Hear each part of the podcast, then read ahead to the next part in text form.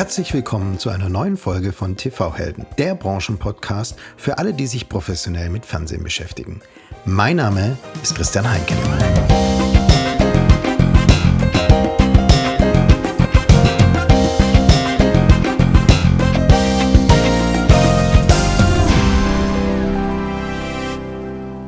Der Sommerpause ist TV Helden zurück.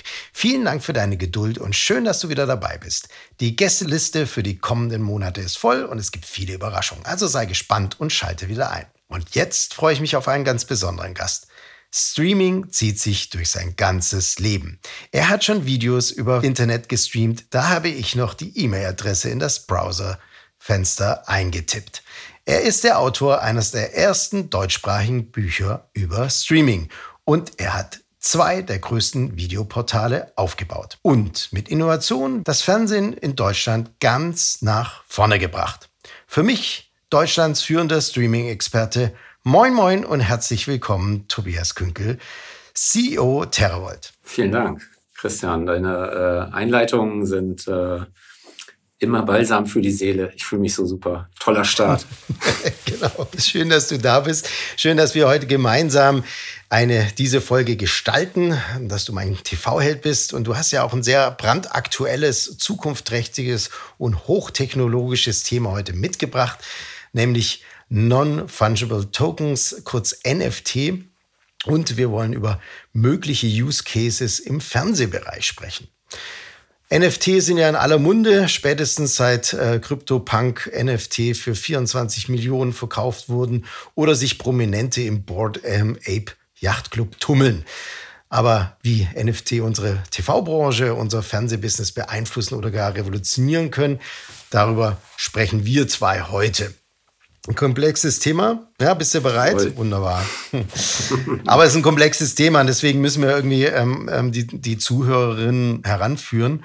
Und deswegen würde ich ganz gerne mit dir über deine Laufbahn äh, sprechen und diese, deine Laufbahn oder deine berufliche und dein Werdegang verknüpfen mit der Entwicklung vom Internet, vom Entwicklung von Web 1 bis Web 3 dann hätte man nämlich zwei Fliegen mit einer Klappe geschlagen. Also auf der einen Seite, wie haben die verschiedenen Entwicklungsstufen des Web auf das Fernsehen gewirkt und warum bist du eigentlich der Richtige heute hier, um genau über diese Themen zu sprechen. Tobias, ich habe dich einleitend als Deutschlands führenden äh, Streaming-Experten äh, betitelt. Als Podcast-Host darf ich das natürlich, ähm, aber ich will auch sagen, warum. Ich konnte Internetdienste wie E-Mail und das World Wide Web nicht auseinanderhalten.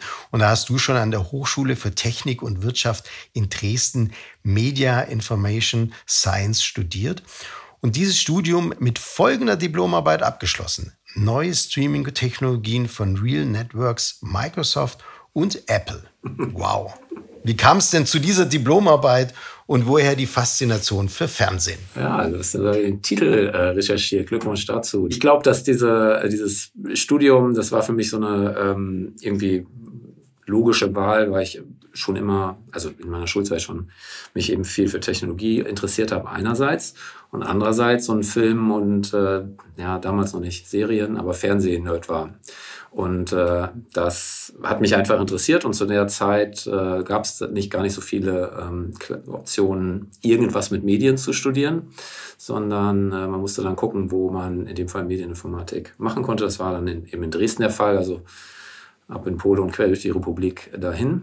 Das war dann so die Zeit tatsächlich, das stimmt schon, ähm, nur um das einzusortieren, wo, wo MP3 ein Ding wurde in Hochschulkreisen, Netscape, wenn überhaupt.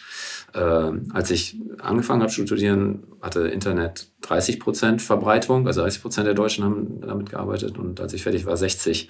War eine interessante Zeit und die Möglichkeit, ja, Video zu übertragen, war am Anfang des Studiums nicht vorhanden und dann hat man ein paar Basis Know-how, Kenntnisse da sich erworben äh, und dann war das für so einen Filmnerd eigentlich eine ganz logische Idee, ähm, in, ja, an dieser, zu dem sehr frühen Zeitpunkt sich mit Video im Internet zu beschäftigen. Und da wurde es auch gleich ganz praktisch, weil dann gab es eben drei Lösungen, die, die man überhaupt dafür in Betracht ziehen konnte. Und die habe ich mir dann eben angeguckt und noch ein bisschen äh, Basis-Informatiker, äh, Know-how drumherum gepackt.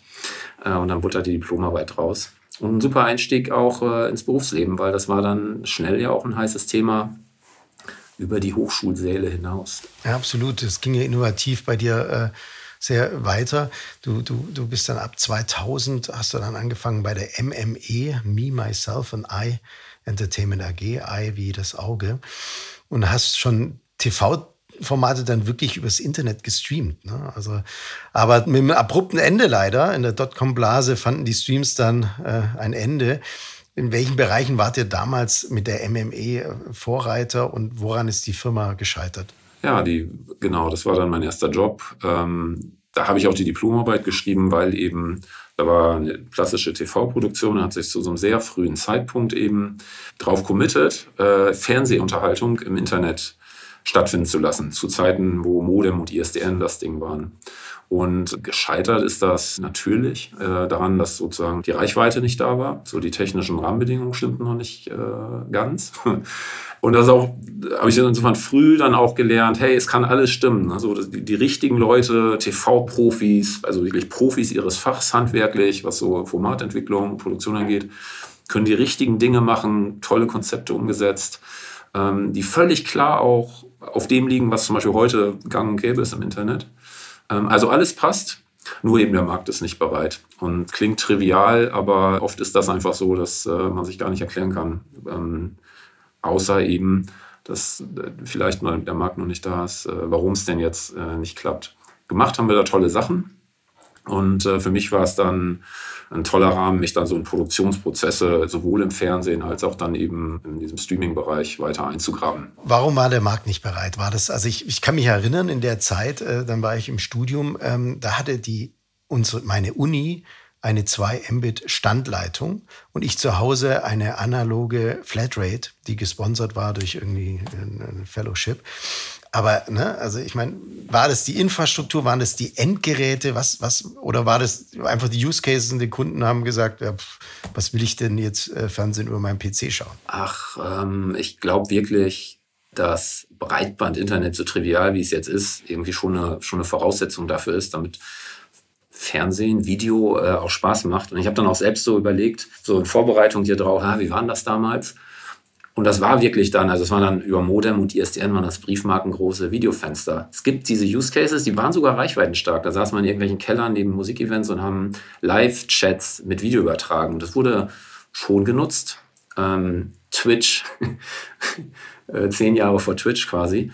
Aber so ein Markt muss bereit sein und, und Menschen müssen einfach auch die Tools haben, um entspannt und in guter Qualität und, und mit einer guten Usability sowas zu nutzen. Und das war Pionierarbeit und die Inhalte damals, also die Angebote waren wirklich auch gut gebaut. Das wird man heute anders machen, aber, aber das waren gute Konzepte. Aber wenn die Leute eben nicht ihre Smartphones in der Hand haben äh, und, und fiebende Modems äh, im Arbeitszimmer quietschen, dann ist das auch einfach auch keine Entertainment-Situation. Das war dann schon so einfach. Und irgendwann geht dann so einer kleinen Firma im Gegensatz zu einem zu einer großen US-Player dann einfach auch mal das Geld aus. Und dann haben sie sich anders entschieden äh, oder anders fokussiert. Ja, der Beginn der, der, der Internetzeit war ja natürlich auch war alles kostenlos. Ne? Entweder illegal oder kostenlos. Ja, stimmt. Und deswegen ist es natürlich auch schwierig. Nee, ähm, äh, natürlich schwierig, solche Sachen dann zu ähm, refinanzieren. Ne? Ja. Ähm, du hast von der Pionierarbeit gesprochen, das war es definitiv. Und genau diese Erkenntnisse, also die Erkenntnisse einerseits aus deiner Diplomarbeit, aber auch die gesammelten Erfahrungen bei MME hast du dann in ein Buch niedergeschrieben, nämlich die Streaming Media in der Praxis, erschien im Edison Wesley Verlag. War das damals so das Standardwerk für Videostreaming? Ich habe das ja nie so äh, beschrieben, aber tatsächlich ist das, äh, Christian, die perfekte Interpretation für die dann doch überschaubaren Verkaufszahlen. das, also es wurde schon, das Ding findet sich schon oder fand sich zu der Zeit rein rechnerisch schon in aber irgendwo müssen es weltweit ein paar tausend äh, Arbeitszimmer gewesen sein. Das kam dann noch auf Englisch raus. Und ja, hat da so ein bisschen einfach diese Technologie zugänglicher gemacht. Warum soll ich das, was ich da mir irgendwie hart in irgendwelchen Do Server-Dokumentationen erarbeitet habe, nicht auch teilen? So ging das damals. Heute wird man es äh, wahrscheinlich ins Internet schreiben. Mich hat das gereizt, diese Technologie eben da zugänglicher zu machen und klar, so ein, so ein Buch zu schreiben, ist dann auch irgendwie so ein Bucketlist-Item. Äh, das war schon cool und auch echt eine interessante Erfahrung, sowas dann eben so auf, aufzubereiten, äh, Technologie. das war spannend. Einige Auflagen, also mehrere tausend ist ja schon, also das, das klingt ja wirklich toll. Ich glaube, es, es bei einer Firma stand es auf jeden Fall äh, in der Bibliothek, nämlich bei der Telekom. Die haben als einer der ersten angefangen, äh, Live-Fernsehen zu streamen und haben dich dann 2003 nämlich äh, genau äh, für das Thema geholt.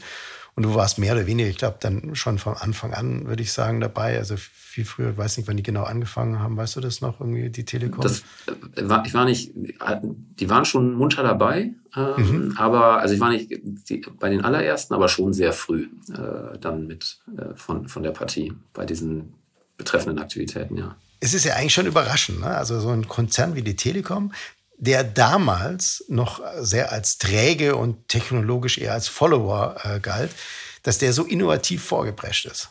Woran lag das? Ja, genau. Also nach meiner, nach so einer kurzen Pause bin ich dann nach Darmstadt äh, ins Team von Michael Ortleb gegangen, damals bei der T-Online International AG. Und das ist wichtig, gerade in dem Kontext, weil äh, zu der Zeit war das Content-Geschäft, also die t-online.de und dann eben auch diese Videoaktivitäten äh, in einer eigenen Einheit. Das wurde später wieder eingemeindet, auch aus guten Gründen. Aber damals gab es eben so, ein, so eine Bonn, äh, Darmstädter Einheit, die eben gar nicht so äh, träge da, daherkam, sondern wirklich Content-Geschäft ganz ambitioniert auch hochgezogen hat. Die t-online.de war irgendwie jahrelang, glaube ich, das reichweitenstärkste Internetportal in Deutschland. Und in diesem Umfeld war ich da unterwegs und waren die Kollegen äh, unterwegs. Und es gab eben die große Herausforderung für die Telekom, dass DSL 768 Kilo, nicht Megabit, so mehr und mehr in den Markt gebracht werden sollte. Und dann gab es die ganzen Business-Anwendungen, aber eben für Endkunden, wie das so ist mit neuen Breitbandanschlüssen, wenig Use Cases. Das zieht sich dann ja auch durch über 100 Megabit Anschlüsse, LTE, was machen wir eigentlich mit 5G, etc. Und das war genau so ein Moment, wo man gesagt hat, also wo die Telekom gesagt hat, hey, wir brauchen Videoangebote für unsere neuen Breitbandangebote. Und das haben sie selbst produziert, haben da so TV-Shows am Ende gemacht. Und ja, das waren dann so die Wurzeln der Bonner IPTV-Aktivitäten. Ja. Also wirklich das Thema Internet Access äh, zu pushen, mit Use Cases zu hinterlegen und, und, und oder halt mit, mit, mit, ja, mit, mit Produkten, Anwendungsprodukten zu hinterlegen. Genau. Und von wegen so, also ne, ist ein großes Haus, die Telekom. Ähm, aber was echt beeindruckend ist, gerade jetzt so im Rückblick, äh, wenn man da so Gelegenheit hat, sich das zu überlegen, ist, das eine ist dann so dieses ganz klare Anliegen, okay, die Menschen müssen irgendwie auf unseren neuen Premium-Anschlüssen was machen können. Und das andere, was dann über Jahre und also mindestens zehn Jahre ähm, ganz stark spürbar war, immer bei der Telekom, war so ganz klares strategisches Commitment auf dieses okay, wir müssen uns jetzt von so einem Infrastrukturanbieter entwickeln zu einem, zu einem Haus, das in der Lage ist, äh, digitale Produkte anzubieten, Unterhaltungsprodukte und, und Services. Und das haben sie über Jahre wirklich mit Schmerzen ja auch äh, durchgezogen. Das sind ja jahrelange Lernprozesse, agile Produktentwicklung. Nirgendwo sieht man das besser als im TV, das irgendwie losging und dann mindestens drei, vier, fünf Mal äh, neu erfunden wurde und dann irgendwann dieses, dieses tolle Produkt wurde, was, was jetzt da im Markt steht. Susanne hat ja auch viel über die Pionierarbeit damals also in Darmstadt schon bei dir im Podcast äh, berichtet. Das, äh, wer es noch nicht gemacht hat, sollte da mal reinhören. Susanne Krian, jetzt noch bei der Telekom. Ja, absolut. Ähm, du hast äh, recht. Ne? Also ich meine, die Telekom hat damals sehr viel gemacht. Also die ganzen Loads, ähm, die, die waren ja die ne, lang vor Spotify äh, schon im deutschen Markt mit Videoload. Auf das kommen wir nachher äh, noch zu sprechen. Die ganzen Portale, die sie hatten, ne? sie waren immer Vorreiter. Und dann ist es wahrscheinlich letztendlich an der Internationalisierungsstrategie gescheitert, weil man halt einfach den Fokus äh, auf die regionale, ja, oder auf den deutschen Markt hat. Genau, das ist, glaube ich, eine valide eigentlich auch strategische Entscheidung zu sagen, okay, wir gehen jetzt nicht dieses Content-Geschäft, da waren sie führend in ein paar Bereichen, in einigen Bereichen, glaube ich. Und sind es ja teilweise auch immer noch. Damals hat man dann aber gesagt, hey, nee, okay, wir schmeißen da jetzt nicht noch viel Internationalisierungsgeld drauf, sondern konzentrieren uns auf das, was wir eigentlich sind. Äh, Telco, vielleicht transformierter, aber eben äh, Telekommunikationsunternehmen. Und wenn du jetzt nochmal an die Anfänge, damals hieß das Produkt ja nicht Magenta TV, mhm. sondern T-Vision ähm, oder T-Online Vision, ja, genau. T-Online Vision, stimmt, genau. Unter anderem. Aus der T-Online-Allee in Darmstadt. Ja. Ähm, wenn du da nochmal zurückdenkst, in welchen Bereichen wurde dann jetzt Pionierarbeit von der Telekom ähm, geleistet? Ich kann mir vorstellen, das war ja nicht alles Commodity, was man zusammengekauft hat, sondern wahrscheinlich musste alles neu erfinden werden. Genau das ist es fast schon so. Also Ich bin dann ja, äh, bin dann relativ schnell oder direkt abgebogen äh, in diese Premium-VOD-Aktivitäten, also quasi in den T-Bot-Shop. Hey, wäre doch super, wenn man Spielfilme über DSL schauen könnte, also Major Hollywood-Filme. Und genau diese Lizenzdeals, die es dafür braucht, die gab's meines Wissens äh, zu dem Zeitpunkt, wo das Content Sourcing Team angefangen hat, die zu äh, diskutieren. Die gab es nicht international. In den USA, so im Kabelumfeld natürlich, aber eben nicht international. Und dann sitzt du da mit so einem Studio und diskutierst alles. Also von natürlich Commercials bis über gerade so Sicherheits- und Logistikprozesse. Das ist heute alles von der Stange und wer sozusagen das ernsthaft machen will, der ähm, kann das innerhalb von Wochen auch tun ähm, und eben auch die technischen Lösungen einsetzen. Und die Pionierarbeit damals von einem Haufen Fachabteilungen letztendlich bestand darin, das End-to-End -End irgendwie komplett neu aufzusetzen und Systeme zu bauen, Prozesse zu schaffen, in denen dann die Deals, die es dann mehr und mehr gab, ich glaube Universal war der erste, die dann, mit dem man sich dann einigen konnte. Das musste zertifiziert werden.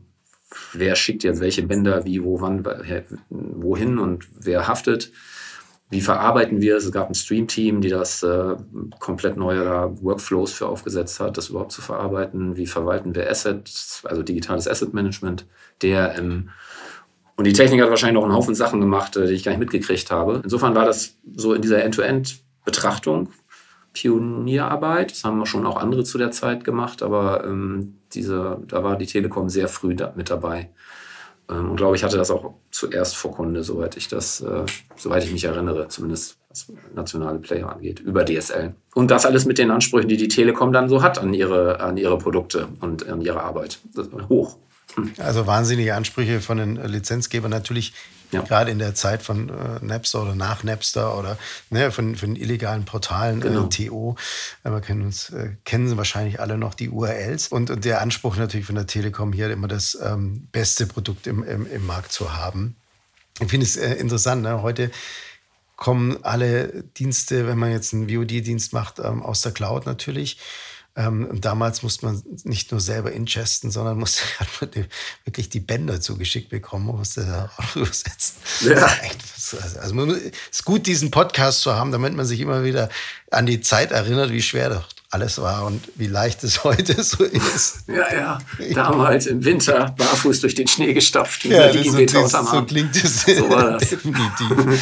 Genau. Du hast schon angesprochen, äh, das war die nächste Karrierestufe bei der äh, Deutschen Telekom. Das war der Teamlead Video on Demand. Also wie war das damals, als mit, mit Videoload.de Video on Demand nach Deutschland zu bringen? Videoload war nochmal spannend für mich als Station. Ähm, dieses Lizenzgeschäft, also dieses, dieser Premium T-Watch-Shop, hey, Filme, Kinofilme leihen das lief schon eine Weile, aber eben nur für Telekom-Kunden. Und währenddessen gab es Music Load und Games Load und Software Load, also diese Content-Shops der Telekom als Vertical, die eben im ganzen Internet anbieten durften. Und Video Load gab es noch nicht. Und mein Chef äh, Michael und einige andere haben sich wirklich über langen Zeitraum dafür eingesetzt, dass die Telekom doch jetzt ihr Videogeschäft auch öffnet für andere Kunden, OTT geht. Und das kam dann 2007, das heißt, dann durften wir uns auch Videoload nennen und nicht mehr Video on Demand mit eigenem Case, also quasi als mit einem eigenen Business Case innerhalb der Deutschen Telekom ein Produkt zu managen, ist schon auch cool. Zu der Zeit, um nur zur Erinnerung, das war, Geschäft war ein Volumen vielleicht überschaubar im Vergleich zu heute. Aber zu der Zeit war die Telekom nach äh, Umsatz Marktführer äh, in diesem Segment in Deutschland. Das war also eine große Sache. Für mich sowieso, weil dann ja tausend operative Fragen dann da äh, direkt drumherum stellen wie macht man denn jetzt Payment, äh, so ein Payment Rail für, für Nicht-Telefonrechnungskunden und auch wenn da der, der so eine Premium Proposition für die Telekom DSL-Kunden immer Vorrang auch hatte, gab es eben dann tausend neue Fragen, die man sich stellen konnte. Das eine war, dass dann die, das Content-Portfolio vervollständigt wurde und wir dann irgendwann alle Spielfilme, ne? Spielfilm-Nerd wie ich, hat sich dann gefreut, wenn dann irgendwie auch äh, die Disney-Filme auf die Plattform kamen. Und parallel haben wir dann auch, aber auch so technisch und funktional skaliert. Dann Download to Burn ist mir dann auch wieder eingefallen. Man konnte Filme runterladen und auf die Video-DVD brennen und das funktionierte sogar. Äh, oder haben Abo-Angebote an den Start gebracht und uns mit Smart TVs auseinandergesetzt. Das waren so dann die letzten Sachen, die bei mir in meiner Zeit bei der Telekom liefen. Und das ist ein ganz schöner Bogen, so, ne? Von DSL 68 hin zu ja, einem ausskalierten Premium VOD Store mit einem tollen Team ähm, in, in, so einem Haus wie der Deutschen Telekom. Da lernt man viel und äh, lernt viele tolle Leute kennen. Das glaube ich. Äh, du hast viele Leute, interessante Leute kennengelernt und viele sind in der Branche, nach wie vor in der Branche treu gewesen. Du hast vorher das Bild geprägt mit den blanken Füßen durch den Schnee gestapft. Äh, Gibt es sonst noch irgendwelche Anekdoten oder Schmankerl äh, aus der Vergangenheit, die du da äh, in der wilden Zeit bei T-Online mitteilen möchtest? Ich frage immer nach so Schmankerl. Ja, das äh, gibt so zwei, drei. Eins davon ist definitiv ein relativ frühes so, wenn wir schon tief in meinem Lebenslauf graben. Äh, zu jedem, für die, die es nicht wissen, zu jedem Premium-VOD-Angebot gehört auch gepflegte Erwachsenenunterhaltung. Muss man sich auch erstmal ein bisschen im Kopf dran gewöhnen und so. Ähm, aber das, das irgendwann klappt das dann. Na, jedenfalls hat die Telekom die Ansprüche, die sie hat an, an Qualität und auch zum Beispiel Jugendschutz und all diese Dinge und dann gab es eine Situation, da denke ich manchmal dran, echt witzig, wir so mit sechs oder acht Leuten in so einem, in so einem Video-AV-Raum stehen vor einem Haufen Monitoren und alle ganz konzentriert eben auf so ein am Ende Porno, also gucken und äh, auf eine Stelle und sich gefragt haben, okay, wo wir jetzt sozusagen in dieser technischen Bierkette irgendwie Probleme mit, mit der Bildverarbeitung haben oder ob denn die betreffende Darstellerin vielleicht einfach Sonnenbrand hat. Und äh, am Ende war es Sonnenbrand konnten wir klären. Ich bin mir aber sicher, dass zu dem Zeitpunkt, also in diesem Meeting, ein, zwei Leute in dem Raum äh, ihre, ihren Karriereweg überdacht haben und gedacht haben, wie will ich denn jetzt hier reingeraten? Äh, und dann war es auch gut. Also haben dann alle durchgezogen, aber es war schon ein bisschen surreal. Äh, absolut. Ich kann mich auch an solche surreale Situationen erinnern. Äh, bei mir war es das erste Mal Cannes, als ich in äh, Majestic in, in, in, so einem, ja, in so einer Suite eingeladen wurde.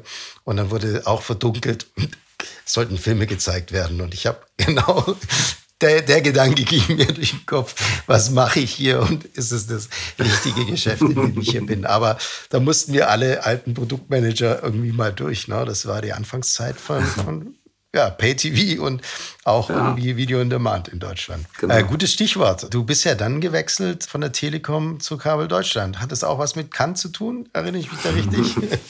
oh, ja, Christian. In der Tat. Ja, das, äh, ich, das waren die Zeiten, äh, kann, da war man dann öfter, war ich dann öfter. Und äh, genau, zu der Zeit 2010 äh, gab es, erinnert man nicht auch auf, dem, auf, auf einem Café im Majestic war, ähm, auf jeden Fall in einem Hotel saß ich dann da mit äh, Florian Landgraf von Kabel Deutschland, äh, der mit seiner Truppe in den letzten Jahren, wenn ich bei der Telekom war, das Digitalgeschäft, äh, Digital-TV-Geschäft bei Kabel Deutschland letztendlich ja, geprägt und, und erfunden hat, auch ein Stück weit. Naja, und ich wurde halt gefragt, ob ich nicht Lust hätte, das, das neuen, neuen VOD-Service von Kabel Deutschland operativ mit aufzubauen im Produktmanagement. Und bei Europas größter TV-Plattform kann man da nicht so richtig Nein sagen. Insofern äh, ging es dann von Darmstadt nach München. Und das äh, war auch wieder dann spannend. Erstens, weil man den Luxus dann hat, von vorne anzufangen. Und den, so dieses Team, das ganz ähnliches Team wie das, das ich bei der Telekom dann, in dem ich dort war, konnte ich da sozusagen mit aufbauen. Und dann hat man natürlich jede Menge, meint man dann jede Menge auch schlaue Learnings äh, mitzubringen, die man dann anwenden konnte. Insofern haben wir da ganz schnell ein ganz tolles Team hoch gezogen und auch so ein Premium mit Select Video, so ein Premium T-Bot Store äh, gelauncht auf den Boxen von Kabel Deutschland. Inhaltlich war das dann interessant, ähm, dass das eben nicht nur äh, gepflegte Erwachsenenunterhaltung und äh, Hollywood-Spielfilme waren oder Spielfilme waren, sondern auch so Sendershops. Das heißt, die Senderpartner von Kabel Deutschland, das gibt es auch immer noch bei Vodafone, liefern in so Content-Shops äh, ja, Inhalte an. Und darüber habe ich dann viel lernen können über Sendergeschäft, Einspeiseverträge, CPS. Also nochmal mehr, weil das hat sich vorher weniger getan. Und es war dann erstens super interessant, weil das auch wieder Vollprofis bei der Arbeit zu beobachten. Also tolle, also wirklich ganz spannende und interessante Sachen gelernt. Das waren dann die Zeiten, vielleicht so zur Einordnung, ähm, während dieser zwei Jahre, die ich dann da war, wo Google YouTube eingemeindet hat oder LaFilm wurde zu Prime Video umsortiert. Netflix hat mit Streaming in den USA angefangen. Und Apple war sowieso irgendwie unangefochtener Meister aller Klassen mit, mit iTunes. Also so auch wieder dieser Paradigmenwechsel, der da kam vom klassischen Linearen hin ins Nonlineare, auch mit der Entlinearisierung vom Fernsehen, also klassischen TV. Das nahm da Fahrt auf, mehr und mehr. Und ich saß da so in meiner VOD-Ecke mit dem Team und konnte halt so beobachten und auch realisieren, welche Potenziale in dieser, zumindest mal theoretisch, in diesem, in diesem in dieser Symbiose liegen von Sendergeschäft, alte, neue Sender, klassische Sender und TV-Plattformen, gerade wenn man das so national betrachtet. Das ist so, war mir nicht so klar und konnte ich da so schön realisieren, wie, wie gut der strategische Fit da ist und am Ende auch, wenn ich es zugeben muss, wie viel Potenzial da noch liegt, eigentlich gerade in so einem nationalen Markt wie Deutschland, ähm, eben dann gemeinsam Geschäft zu entwickeln und das nicht alles meinetwegen an internationale Plattformen rüber zu schaufeln. Und das war eine steile Lernkurve in diesen zwei Jahren. Wir haben ja heute über viel über DNA schon gesprochen, also ne, die Telekom, die 20 Jahre gebraucht hat, ähm, von einem, einem Access-Unternehmen zu einem Entertainment-Unternehmen zu werden. Ähm, und auch, glaube ich, auch bei der, bei der Kooperation zwischen Plattform und, und Sendern oder Broadcaster. Ne? Das ist auch etwas, was ein Prozess ist, was lang dauert. Deswegen machen es wahrscheinlich einfach welche wie Netflix von ja irgendwie dann ähm, selber alles. Ähm, und ja, äh, heute bist du eigentlich an der Schnittstelle mit TerraVolt, oder? Ähm, zwischen Plattform und Sender und, und versuchst die genau diese Symbiose zu heben mit euren Produkten. Genau, das ähm, ist so unser Take. Ne? TerraVolt ist ein kein Riesenunternehmen, sondern jemand, der sich eben auf Produktentwicklung im TV-Umfeld wirklich auch versucht zu konzentrieren. Und als kleines Unternehmen geht es dann auch nie darum, jetzt irgendwie die Welt neu zu empfinden und die Riesenplattformen international aus der, aus der Traufe zu heben, sondern hinzugehen zu den Kunden und zu schauen in, bei TV-Sendern und eben TV-Plattformen, was ist denn jetzt das nächste, vielleicht kleine, vielleicht auch größere Ding, was wir machen können, um uns schrittweise weiterzuentwickeln. Und da geht es, das ist aber auch ein Stück weit dann mein Blickwinkel aus meiner Historie heraus, das mich dann besonders umtreibt. Naja, wie machen wir das denn jetzt als Plattform so, dass es für die Sender gut funktionieren kann, unsere Mediathek oder unser Workflow oder was auch immer es dann, worum es dann geht. Ähm, oder was können wir denn als Sender, äh, also was passt denn auch gut in den Markt? Ähm, welche Mediatheken-Feature sind denn aus einer tiefen Kenntnis heraus dieser, dieser ganzen TV-Wertschöpfungskette was kann man denn jetzt auch nicht nur theoretisch, sondern praktisch vorschlagen? Welchen, welche, welche Innovationen können wir einfach auch mal überspringen, weil die an einer ganz anderen Kette dieser TV-Wertschöpfung einfach keinen Sinn machen. Es gibt ja auch Sachen, die man hört mal alle fünf Jahre, so featuremäßig. Und es ist schon klar, warum sie nicht funktionieren können. Da haben wir eben sehr viel Flughöhe so über die Jahre gesammelt ähm, und konzentrieren uns eben nur auf dieses TV-Geschäft, was dann eben auch heißt, dass man erwarten darf, das war kein Quatsch vorschlagen, sondern dieses nächste kleine Ding, was man jetzt optimieren kann oder verbessern kann, in den Projekten dann, dann auch einbringen. Und dieses Know-how haben wir jetzt hier. Es, es kam ja stark der Hamburger Kaufmann bei dir äh, äh, rum, also ja. mit kleinen Unternehmen und weiß ich was. Jetzt müssen wir das mittelgroß, mittelgroß wollen wir das ja doch schon mal ein bisschen einordnen. Wie viele Mitarbeiter habt ihr? TerraVolt hat äh, so im Kern äh, gut 50, wachsend äh, gut 50 Mitarbeiter. Ja, das ist doch äh, eine sehr ordentliche Größe. Ja. Kann jedenfalls das Einzelunternehmen, Einzel Ein-Mann-Unternehmen hier sagen. und was sind jetzt die, die Kunden? Und was sind so wirklich eure Steckenpferde jetzt, sagen wir mal, von, gibt es irgendwie ein Produkt oder ist es die App, ist es HBBTV oder was ist Genau, es? technologisch gesprochen ist es tatsächlich so, dass äh, wir große Fans vom HBBTV-Standard sind. Das ist über lange Jahre definitiv unterschätzt und äh, eine Technologie, in der ganz viel Potenzial liegt. Äh, dann haben wir auch so andere Bereiche, dass wir uns viel damit auseinandersetzen, wie gerade so auf spezielleren Plattformen, äh, auf einer Telekom-Plattform früher oder jetzt äh, auf äh, gerade so Operator-Boxen, was geht da eigentlich und was kann ich da machen und wie. Das sind so technische Schwerpunkte, aber dann versuchen wir uns auch eher eben auf diese Breite zu konzentrieren und sagen, okay, von der Konzeption und ein bisschen so auch produktstrategische Beratung, wo das dann auch Sinn macht, über die Realisierung bis hin zum Betrieb. Hey, wer betreibt das eigentlich? Und wer stellt jetzt sicher, dass die Anrufe von Kunden irgendwo ankommen, wenn sie ein Problem mit der Zahlung haben? Da versuchen wir äh, so end-to-end -end zu denken.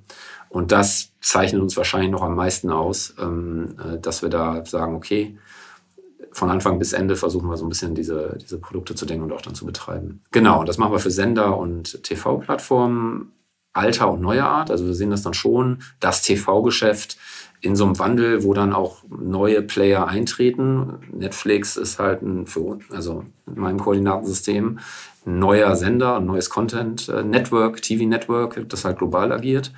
Ähm, und YouTube ist als TV-Plattform jetzt nicht unbedingt weniger beachtenswert als äh, eben, was weiß ich, ein HD Plus, mal abgesehen jetzt von Reichweiten und so, aber ähm, das konzeptionell ist es halt wichtig zu sehen, wie schauen Leute Fernsehen heute und wo entwickelt sich das hin und wie setzen wir dann da ähm, eben das nächste Ding, die nächste Innovation in den Workflows oder in den TV-Apps rein. Im Kern machen wir TV-App-Entwicklung oder bauen Komponenten, mit den äh, Mediatheken dann vielleicht ergänzt werden oder äh, unterstützen Kunden bei der Überarbeitung von vorhandenen Angeboten. Manchmal hat man den Luxus, und das ist nach wie vor ein gutes Beispiel, dass man so in so wirklich konzeptionelle Prozesse reinkommt ähm, und dann da äh, zum Beispiel in den Content-Recht hat auf einer technischen Plattform und wirklich neue Dinge erfinden kann. Wie schaue ich besser Fernsehen? Was kann ich jetzt machen auf dem Videobild, damit mir Live-Sport mehr Spaß macht? Das ist so ein Schwerpunktthema, das sich immer wieder bei uns hier auf den Tischen findet. Ein Schwerpunktthema in diesem Podcast ist natürlich der Blick nach vorne in die Zukunft. Ne? Und ähm,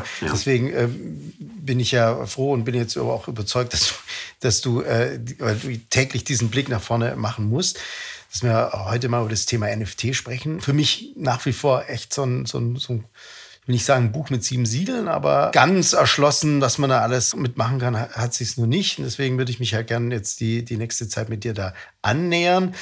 Bevor wir in die Tiefen oder in die Use Cases von NFT im TV einsteigen, vielleicht kannst du uns mit wenigen Sätzen Abriss geben und auch vielleicht rückblickend auf deinen Werdegang. Was war Web 1 bis Web 3? Was hat sich, was, was hat sich da äh, verändert? Was, was hat es für Impacte oder für Einflüsse oder was hat es mit dem Fernsehen gemacht? Und dann auch natürlich ein paar Basics äh, von NFT. Gerne. Ja, die, die Welt bleibt nicht stehen, stimmt schon. Ähm, und es ist tatsächlich ein guter Start. Also ist gut, das einzusortieren, ein bisschen global galaktisch anzufangen und dann in die, in die Beispiele reinzugehen. Was für mich ganz gut funktioniert, sind, ist was, was auch viel zitiert ist, ist diese, eben dieser Weg vom Web 1 über Web 2 zu Web 3. Äh, NFTs sind Teil einer Anwendung des Web 3 und da, da, da kommt man da ganz gut hin. Das ist auch wichtiger, so eine mentale Brücke, finde ich. Wie das üblicherweise beschrieben wird, ist, dass man sagt, okay, es gab diese erste Phase des Internets mit AOL und ähm, Yahoo und so, wo wir Dinge gelesen haben, Kataloge aufgerufen und man konnte Medien, zuerst Text und Bild und später dann eben auch Video auf immer mehr Endgeräten, aber eben lesen. So, das Web 1 hat also Medien Distribu Möglichkeiten der Mediendistribution eröffnet. Zum Beispiel für Premium-Videos auf hybriden Set-Top-Boxen von T-Online Vision, später als dann Breitband verfügbar wurde. Wichtig für all, alle Medienbereiche. Dann kam das Web 2, das wird äh, so beschrieben, dass mit, weil komplexere Anwendungen möglich wurden, äh, wie, wie Payment oder E-Commerce, Personalisierung, wurde das Web interaktiv. Leute konnten bloggen und später posten, äh, Video äh, senden. Und diese Interaktion, persönliche soziale Vernetzung hat quasi diese zweite Phase des Internets im speziellen Social Media ermöglicht, äh, wo Nutzer nicht nur Konsumenten, sondern tatsächlich auch Produkte auf zentralen Plattformen sind mit ihren Daten. Für Medienschaffende heißt es, äh, dass im Web 2 nicht nur Distribution, sondern eben auch Marketing, Reichweitenaufbau möglich ist. Und dafür brauchte ich ab dem Zeitpunkt jetzt nicht zwangsläufig mehr einen Sender oder also einen Radiosender oder ein Plattenlabel, sondern kann, und das passiert heute andauernd, da stehen wir gerade, Millionen Publikum erreichen, aufbauen äh, mit meinem Medienprodukt. Die ganze Creator Economy, wie man so langläufig bezeichnet, ist was, was ich im weiteren Sinne zumindest der TV-Industrie zurechnen würde. Und wenn man mal so drauf guckt, fällt einem dann auf, dass während wir uns da auf unseren Bereich, klassischen Bereiche der TV-Industrie konzentriert haben, ist diese Art der Wertschöpfung zu einem ganz großen Teil an den etablierten Playern vorbeigegangen. So würde ich das mal heute sagen. Es tut ein bisschen weh, ist halt aber so. Und ähm, das ist wichtig, auch so sich bewusst zu machen, weil jetzt geht das weiter mit dem Web 3, äh, mit dieser Idee, Dezentralisierung, also dieser zentralen Idee, Anwendungen von Plattformen weg zu dezentralisieren auf der Basis von Blockchains kommt jetzt die Möglichkeit zu, dem, äh, zu der Möglichkeit, das zu distribuieren und Reichweite, Marketing zu machen, Reichweite aufzubauen, kommt jetzt die Möglichkeit, die ganze Businessseite aufzubauen, ohne eine zentrale Plattform wie, sagen wir mal, Google in der Mitte. Und das ist riesig. Das wird alle Industrien äh, mehr oder weniger betreffen. Dinge wie Finance und Immobilienwirtschaft zu aller, also viel mehr vielleicht, aber eben auch die, die Medienindustrie. Und da liegen jetzt eben so als eine der auch ganz äh, in, in diesem Web3-Cluster, in dieser großen Transformation, die da sich jetzt fortsetzen wird, aufbauend auf dem, was vorher passiert ist, liegen jetzt eben die NFTs drin, als weiteres sozusagen Tool im Werkzeugkasten, das viele nutzen werden, um neue Arten von Medien und TV-Angeboten zu bauen. Wir haben ja aus Amerika schon Beispiele äh, gehört, jetzt die, dass aber witzige Summen gezahlt wurden von Sammlern, die eine Videosequenz ähm, äh, von einem Dank, von einem Basketballspiel äh, gezahlt haben. Das ist, ja, jeder kann dieses Video dann anschauen, äh, dieses NF, also NFT-Video. Aber ähm, das gehört halt eben nur ein. Das ist für mich aber ein absolut natürlich Nischen-Szenario. Ne? Also ich meine, äh, auch wenn da jetzt äh, Milliarden schon mit umgesetzt wird. Die Frage ist jetzt, welche Anwendungsszenarien gibt es im TV für die breite Masse, für, die, für alle Konsumenten? Was könnte da ein Anwendungsszenario sein? Also das, was wir da, wenn ich jetzt so vom Grundsätzlichen komme, hey, da transformieren irgendwie alle möglichen Industrien munter vor sich hin, ist dann immer die die Frage, hey, was heißt das für den Anwender? Wahrscheinlich erstmal relativ wenig, weil es kleine, am Ende erstmal kleine Zielgruppen sind und auch kleine Projekte. Und für das, was wir jetzt sozusagen als, als ja, Industrieteilnehmer tun können, ist es ja auch erstmal gut, auszuprobieren und, und sich eben zu schauen, wo hilft mir diese Technologie ganz konkret, in, in, in, vielleicht auch an einzelnen Stellen nur. Was wir heute schon sehen, was, wenn, man, wenn man da Lust hat, da tiefer einzusteigen, sind Neugründungen im Medienbereich, die NFTs einsetzen, aus diesem Hype heraus, aus den wahnsinnig vielen auch Finanzvolumen, 25 Milliarden, glaube ich, im letzten Jahr, um äh, als Finanzierungsinstrument, also eine neue Art am Ende von Crowdfunding äh, entsteht, ist da schon entstanden. Da gibt es ein Projekt Stoner Cats, glaube ich, wo ähm, die Firma, an der Mila Kunis und einige andere US, namhafte US-Menschen beteiligt sind, NFTs erstmal einsetzen, um Geld einzusammeln, um neue Intellectual Properties zu bauen. Das passiert ganz konkret und äh, kann man heute, über die Gründe steigen wir gleich tiefer ein, kann man heute sehen und äh, funktioniert auch wahnsinnig gut, wenn man es richtig macht. Anknüpfend daran, ne, also können jetzt Produzenten quasi das in der Finanzierung neuer Projekte ganz konkret einsetzen. Und weil NFTs so sind, wie sie sind, ändert das ganz viel. Es ist, kann das ein Paradigmenwechsel sein in diesem Zuschauer-Sender-Verhältnis, also Absender-Verhältnis, weil die Holder meines NFTs, Mila Kunis sagt jetzt hier, guck mal, ich baue das neue Family Guys. Unterstützt mich doch dabei. Ihr seid Teil dieses, liebe Holder, kauft euch diese Tickets und ihr könnt das dann nutzen. Oder ihr seid vielleicht Teil des Entstehungsprozesses. Dadurch werden Zuschauer ein Stück weit auch zu Stakeholdern, werden emotional und finanziell ganz anders involviert, als das heute äh, klassischerweise der Fall ist. Und das kann man jetzt mögen oder auch nicht.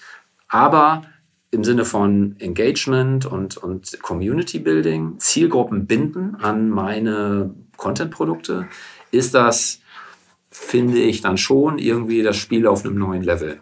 In Verlängerung eigentlich von dem, was wir im Social-Media-Bereich ein Stück weit auch schon tun könnten, aber eben nicht in der Form greifbares Beispiel, um, um das vielleicht, was ich immer noch am besten finde, auch wenn es Musik und nicht TV ist, ist, äh, wenn man jetzt weiß, dass ein Musik, wie man würde es ein Musiker machen, der sitzt da in seinem, in seinem Wohnzimmer und macht Musik verteilt die auf, distribuiert die auf Soundcloud äh, und baut sich eine Followerschaft auf TikTok auf. Das passiert jeden Tag, wenn man sich den Grand Prix anguckt, dann ist, ist das da gerade passiert. Der Typ hat am Grand Prix teilgenommen aus den UK, weil er auf TikTok groß geworden ist. So, Web 1 und Web 2 Effekte.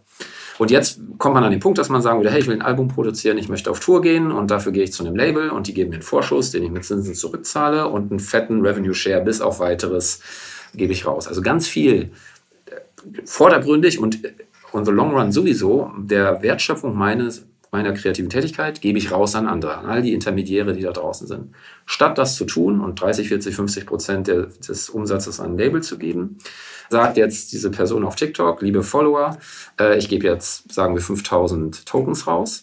Und davon bekommt ihr Folgendes. Erstens gehen 10% meiner Einnahmen für die nächsten fünf Jahre oder vielleicht auch für immer in einen Pool und ihr haltet kommerzielle Teilhabe. Ihr kriegt Geld dafür. Ihr werdet äh, natürlich zwei Konzerte pro Jahr ab jetzt immer besuchen können. Und weil ihr Follower seid, lade ich euch ein in meinen exklusiven Discord-Server, wo vieles passieren wird. Quasi der VIP-Club. Und das kostet dafür äh, 200 Euro, also ist relativ teuer oder vielleicht auch 300. Aber ich habe das Versprechen auf Status, hey, ich bin der erste Fan, der dieses Token hat und ich kann es beweisen. Das ist nicht eine Behauptung, es steht in meiner Wallet, jeder kann nachgucken. Ich habe die Hoffnung auf Wertentwicklung. Stellen wir uns vor, dieser Mensch würde berühmt werden, dann kann ich dieses Token in ein paar Jahren für Vielfaches verkaufen. Wie viel wäre mir denn heute das äh, Billy Elliott exklusive, der exklusive Zugang in die Billy Elliott VIP Launch wert? Äh, weil irgendwann jemand diesen Token gekauft hat. Das würde heute gehandelt werden für fünf- oder sechsstellige Beträge an denen der Künstler auch partizipiert. Und ich habe äh, so viel Nutzwert, weil ich eben Konzerte benutzen darf. Also diese ganze Spanne von ja, diesen Deal gehe ich in NFT-Form ein, mit, mit, also kann ich eingehen mit ähm, meinen Zuschauern oder in dem Fall meinen, meinen Hörern ähm, oder Fans. Und ist ein, ist ein gutes Beispiel und das kann man jetzt super übertragen auf, auf TV-Bereiche, weil das diese ganze Spannbreite von Kreation und Entstehung und Skalierung und äh, Wertentwicklung und Utility, wie man dann nennt, also einen konkreten Nutzen, äh, abdeckt in der ganzen Wertschöpfungskette.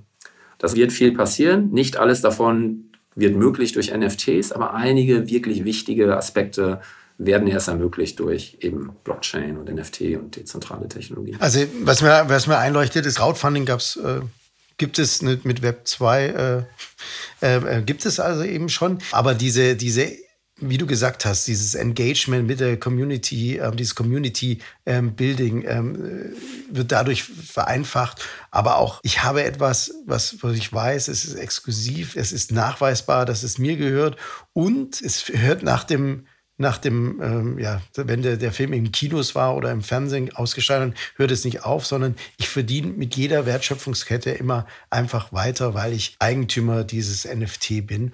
Und hoffentlich partizipiere ich halt auch mit dem Erfolg äh, dahingehend, dass der, der, dieses exklusive Token im Wert steigt. Genau, die, die erste Phase war ja so, also nur um das jetzt auch nicht, dass es nicht so abschreckend ist, so, ich kann ja durchaus NFTs, ich muss nicht gleich die 10-Jahres-Roadmap machen, das ist auch, sollte man auch nicht tun.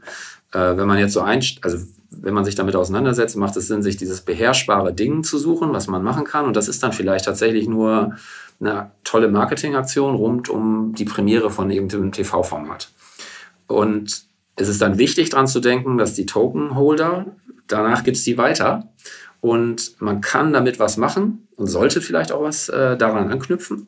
Aber man, also das ist sehr, man kann das agil angehen und das ist, glaube ich, auch wichtig, weil das ist, sind die frühen Tage des Web 3 und ähm, es ist sowieso alles sehr dynamisch im Internet. Insofern äh, muss man sich jetzt nur davor schützen, dass man das jetzt auf die große Disruption des ganzen Geschäftsmodells zieht, sondern einfach sagen, alles klar, ich bringe eine Serie raus oder ich will einen Film produzieren äh, oder möchte einfach vielleicht meine die TV-Nutzung auf meiner Plattform ein bisschen spielerisch begleiten in irgendeiner Weise.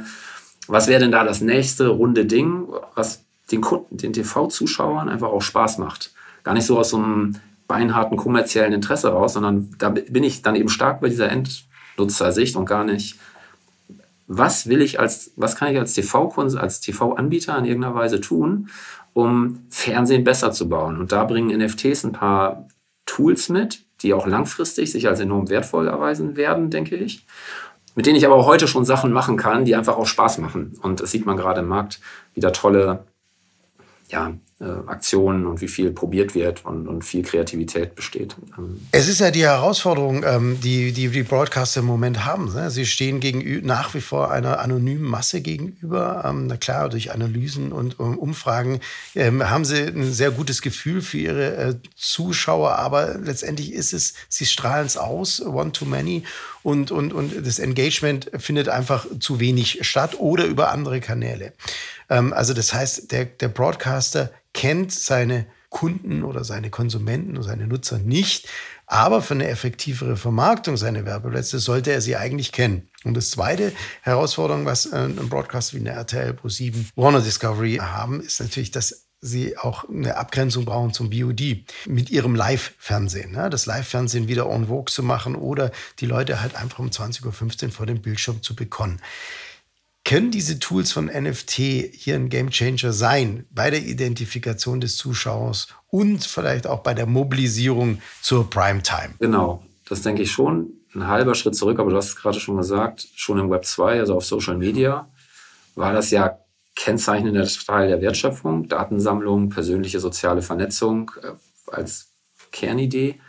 So, und äh, dafür brauche ich also theoretisch noch nicht mal NFTs. Man kann ein, zwei Sachen auf jeden Fall jetzt schon lernen, die enorm wertvoll sind, finde ich. Denn wenn man sich alleine diesen Craze anguckt, den die NFTs an dieser ersten Phase ähm, und immer noch teilweise ähm, verursachen, dann kann man da was lernen über ähm, ja, Inhalte-Marketing. Ich habe diese neue Idee und was die NFT-Aktionen alle gut machen, also die erfolgreichen, ist zu einem ganz frühen Zeitpunkt ihre Zielgruppe adressieren, sagen, hey, wir haben das und das vor, ich involviere euch jetzt, bevor das rauskommt, über sechs, neun, zwölf Monate führe ich dahin, dass ich demnächst einen Launch habe. Und dann genau diese Vorbereitung, diese intensive Auseinandersetzung mit den Käufern im NFT-Bereich jetzt klassisch, äh, führt dann dazu, dass auf einmal Stoner Cats dann halt 8,4 Millionen Euro einnimmt, um das Startup eben zu finanzieren.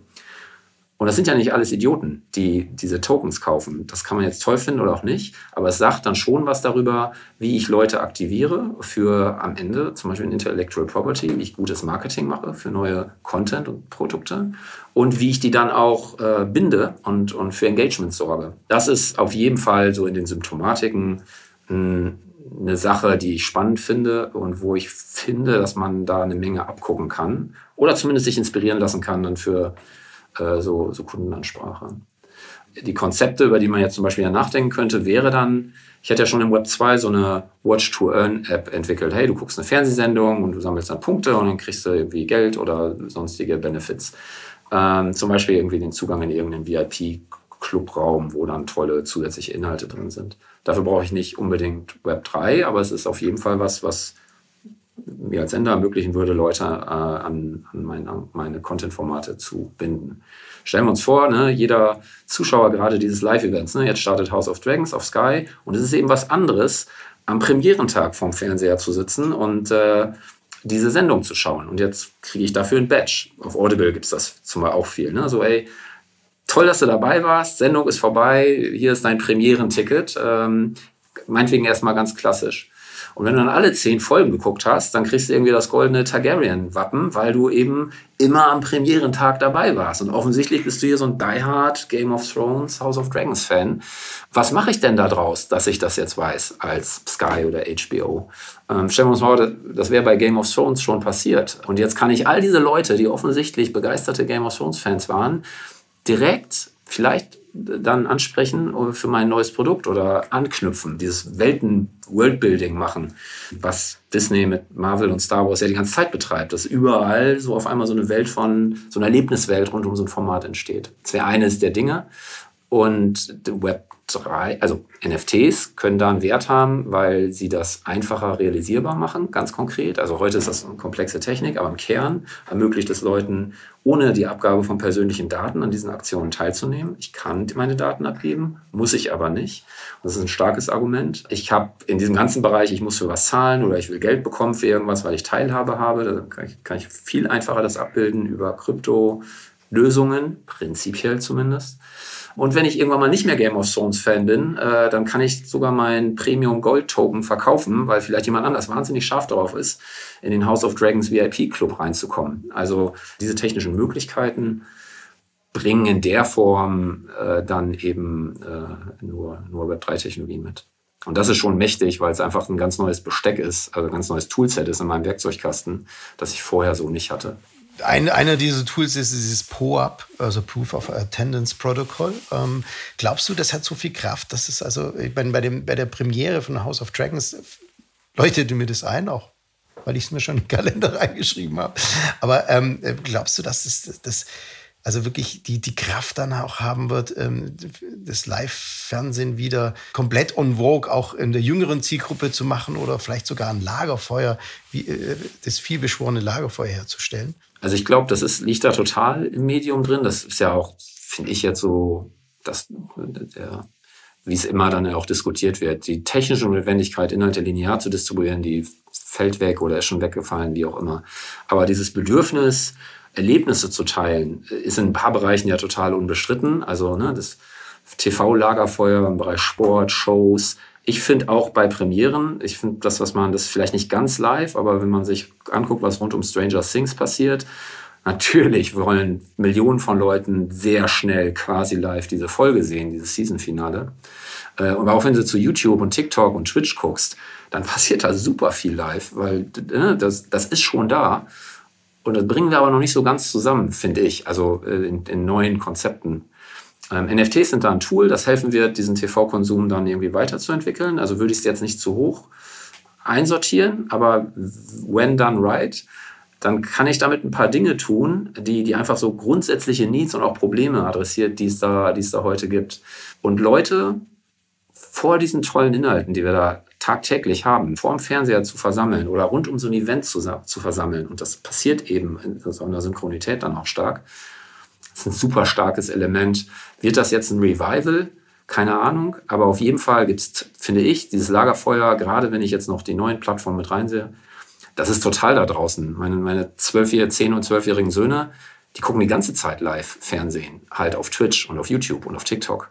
Ähm, was machen wir jetzt da draus als Industrie als nächstes? Das ist ja die spannende Frage. Ja, super spannend. Jetzt lass einmal kurz einen Sidestep machen, ähm, weil du vorher gesagt hast, ähm, absolut überzeugt von HBB TV. Jetzt, das geht ja, sagen wir mal, du kannst ja auch im HBB TV viel mit Engagement und Community-Bildung etc. machen. Und ihr seid auf diese Anwendung äh, spezialisiert. Welche Vorteile bringt jetzt eigentlich HBB TV aus deiner Sicht? Und, und was mich auch interessiert, und wer ist HBB TV eine Brückentechnologie ähm, hinsicht, äh, hin zu, zu NFT? Das ist, äh, Kann es sein? Da werden wir noch, da werden wir noch viel drüber reden, über die Idee, Herr Christian. Äh, also wir sind tatsächlich HBB TV-Fans. Ich bin das auch seit langem, äh, weil ich sehe HBB TV als eine TV-Plattform, weil es eben so eine mehr oder weniger konsistente Basis ist, um TV-Apps zu distribuieren. Und die einzige, die nicht von einer Third Party kontrolliert wird, sondern in der Domäne des Senders liegt. Und die einzige, die mir praktisch die Möglichkeit gibt, diese wahnsinnigen großen linearen Reichweiten in nonlineare Reichweiten zu, äh, zu konvertieren. Sehr effizient. Das kann ich mehr oder weniger sonst nirgendwo. Und das ist ein Riesenhebel, weil so viele Leute zum richtigen Zeitpunkt sehen die dasselbe. Da sind wir ganz viel Potenzial drin noch auch ungenutztes. Für, es gibt Sender, für die ist HBWTV von allen TV-Plattformen äh, der Absatz, der wichtigste einzelne Absatzkanal. Also vor Mobile, also iOS oder eben PCs. Schlicht und einfach, weil sie das als Gesamtpaket gut verpacken. Und das ist spannend, weil man jetzt eben sagen könnte, hey, eine Sendung ist zu Ende oder läuft. Zum richtigen Zeitpunkt kann ich jetzt Menschen adressieren. Zum Beispiel, äh, indem ich ihnen sage, hey, das Spiel ist jetzt gerade zu Ende. Äh, toll, dass du dabei warst. War ein historischer TV-Moment. Äh, und wenn du jetzt dies oder jenes machst, kriegst du ein Abzeichen oder einen Punkt. Äh, und weil du das hast, passieren dann tolle Sachen äh, künftig. Ne? Jetzt hatten das House of Dragons Beispiel, aber das ist ja übertragbar und da kann ich Leute, die jetzt gerade emotional angezündet sind, weil sie mitgefiebert haben oder diese Szene toll fanden oder sich wahnsinnig aufgeregt haben über den Vollhonk, der bei Land saß, kann ich das jetzt aufnehmen und was anbieten. Und wenn du erstmal anfängst, so auf TV zu gucken, auch aus dieser YouTube-Sicht, naja, wie kann ich die denn jetzt gehen lassen? Wie, wieso, wie, wieso lassen die nicht ein Like da? Wieso, wieso sagen die mir nicht, wieso nehme ich diese ganze emotionale Energie nicht auf und mach was draus? Nee, die schalten um. Irgendwohin, keine Ahnung wohin, weiß nicht, aber die kommen bestimmt wieder nächste Woche. Uah, äh, und diese, diese, da, da finde ich, das HBB TV ein echt wertvolles Tool. Es könnten auch andere TV-Plattformen sein, aber da, da, das ist halt besonders naheliegend. Insbesondere die Plattformen, die mit Sportrechten ihr, ihr Geld verdienen, ähm, genau. müssen doch HBB TV, jetzt, jetzt kommen wir wieder zu NFT, äh, eigentlich mega interessiert sein oder da schon was dran machen. Denn Sportrechte sind wahnsinnig teuer und nach der Ausstrahlung eigentlich quasi, ja, wertlos. Wie könnten denn eine, der Sohn, eine Sky oder eine Telekom ähm, NFT einsetzen, um, um die Sportrechte besser zu monetarisieren? Also genau, du hast es gerade gesagt, äh, POAP, das heißt, das ist ein, am Ende eine Applikation äh, auf, einer, auf einer Sidechain, die ist Proof of Attendance Protocol, das heißt eine Lösung, die speziell dafür gebaut ist, nach der Teilnahme, bei der Teilnahme an einem Event, an einer Schulung, an einer Messe, an einem Konzert, an einem Sportevent vielleicht, äh, Tokens zu geben, sodass ich beweisen kann oder zumindest viel glaubhafter beweisen kann, ich war dabei. Mein verbrieftes, äh, besiegeltes Ticket. So. Und das kann ein spannendes Element sein, auch im Sport. Was beim, das, was du sagst, ist, ähm, was mache ich denn nach dem Sport? Jetzt war, ne, ich komme aus dem Stadion oder schalte den Fernseher aus und dieser Follow-up dazu, der ist ja, den, den gibt es natürlich schon. Klar, habe ich Austausch mit meinen Freunden und gucke mir Statistiken und Wiederholungen an. Aber in der Regel nicht im Kontext desjenigen, der viel für die Rechte bezahlt hat äh, sondern irgendwo anders. Ähm, und äh, jetzt nehmen wir mal an, ich mache das. Ich habe einen einfachen Weg. Ich habe dieses Spiel geschaut. Nehmen wir mal an, ich war im Stadion, um einen benachbarten Case sozusagen zu nennen. Wie kann es denn sein, dass ich nach dem Stadionbesuch nicht adressiert werde? Das Tor, das Hammertor habe ich sowieso nicht gesehen. Ich war abgelenkt davon, dass mir mein Bier in den Kragen geschüttet hat. War super. Aber jetzt will ich doch noch mal einsteigen und vielleicht die Einordnung auch sehen. Das kann ich ja alles kriegen bei Sky, ich weiß schon. Aber es ist keine so eine seamless, nahtlose Erfahrung. Das heißt, viel von dem, was da an Energie ist und, und Begeisterung ist, verpufft irgendwo hin, was vielleicht dann gar nicht dem Lizenznehmer zugutekommt oder der Telekom zugutekommt, sondern Kicker oder WhatsApp oder YouTube. Und da könnte ich jetzt zum Beispiel sagen, alles klar, ähm, ich will ja auch damit angeben, dass ich immer in der Südkurve stehe. Ich will ja damit angeben, dass natürlich sitze ich Samstag vorm Fernseher, mein Club spielt, verdammt. Und damit äh, das beweisen zu können oder darüber gebunden zu werden, weil, oh, ich sehe gerade, du scheinst hier irgendwie, warum auch immer, aber HSV-Fan zu sein. Ich habe hier was für dich. Ein Angebot, die QA-Session mit dem Trainer. Also da haben rechte Taker so viele Möglichkeiten, so Erlebniswelten zu bauen, wenn man so will, für die Leute und das eben auf neue Art, äh, jetzt meinetwegen auch dann mit NFTs. Das sind, äh, das sind alles Mechanismen, die es schon gibt, aber wo wahnsinnig viel Wertschöpfung drin liegt. Und gerade in dieser nachträglichen Auswertung finden wir, finde ich, dass Sport dann am Ende doch noch unterausgewertet ist, weil das sind Millionen von Zuschauerminuten, die, die für meine Begriffe liegen gelassen werden. Und die Bindung an Clubs oder an Ligen oder TV-Sender als Plattform hat da echt noch eine Menge, also da gibt es eine Menge Potenzial, das noch äh, viel mehr äh, zu realisieren. Du hast angesprochen, vieles, vieles existiert natürlich irgendwie schon, ne? ähm, aber es ist im Zweifel halt eventuell beliebig, weil nicht exklusiv oder nicht, nicht nachweisbar oder ein Klick zu weit weg und, und das kann natürlich dann jetzt NFTs äh, könnten das äh, ändern. Wir sind ja hoffnungslos über der Zeit, aber nichtsdestotrotz, ich finde es gerade interessant. Ich will eine Sache noch mal, äh, eine Sache jetzt noch mit dir diskutieren, es ähm, ich, ich, für mich Horizont erweitert ist. Ein, ein großes Thema im Moment ist die Streaming Wars. 50 Streaming-Dienste poolen um den Konsumenten. Zum einen Subscriptions, ähm, One-Off. Ne? Alle ähm, machen mal kurz eine Subscription, müssen sich anmelden. Überall bei jedem einzelnen Dienst, den sie haben wollen. Nach einem Monat kündigen es dann wieder, um zum nächsten Dienst zu gehen. Was, was, was könnte, ähm, wie könnte NFT Subscription, heutige Subscription-Modelle flexibilisieren? Anonymisieren können sie wahrscheinlich auf jeden Fall. Ich stelle mir es irgendwie jetzt mal so vor, dass eine Magenta TV alle Dienste äh, äh, aggregiert, was sie heute auch schon macht. Und ich logge mich einfach mit meinem Token ein, habe ein Single Sign-On und kann dann wirklich bestenfalls auch Pay-per-Use über alle äh, Dienste hinweggehen. Wäre das ein Szenario oder ist das völlig ja. abgedreht? Ja, das ist schon, also das ist definitiv abgedreht. Und ich dachte erst so, okay, okay, okay, und Kopf gekratzt und wollte es erst so wegtun. Aber also, was liegt auf jeden Fall da drin? Ähm, erstens, dass die technische Umsetzung vereinfacht ist. Dieses Identitätsmanagement, so wie es heute ist.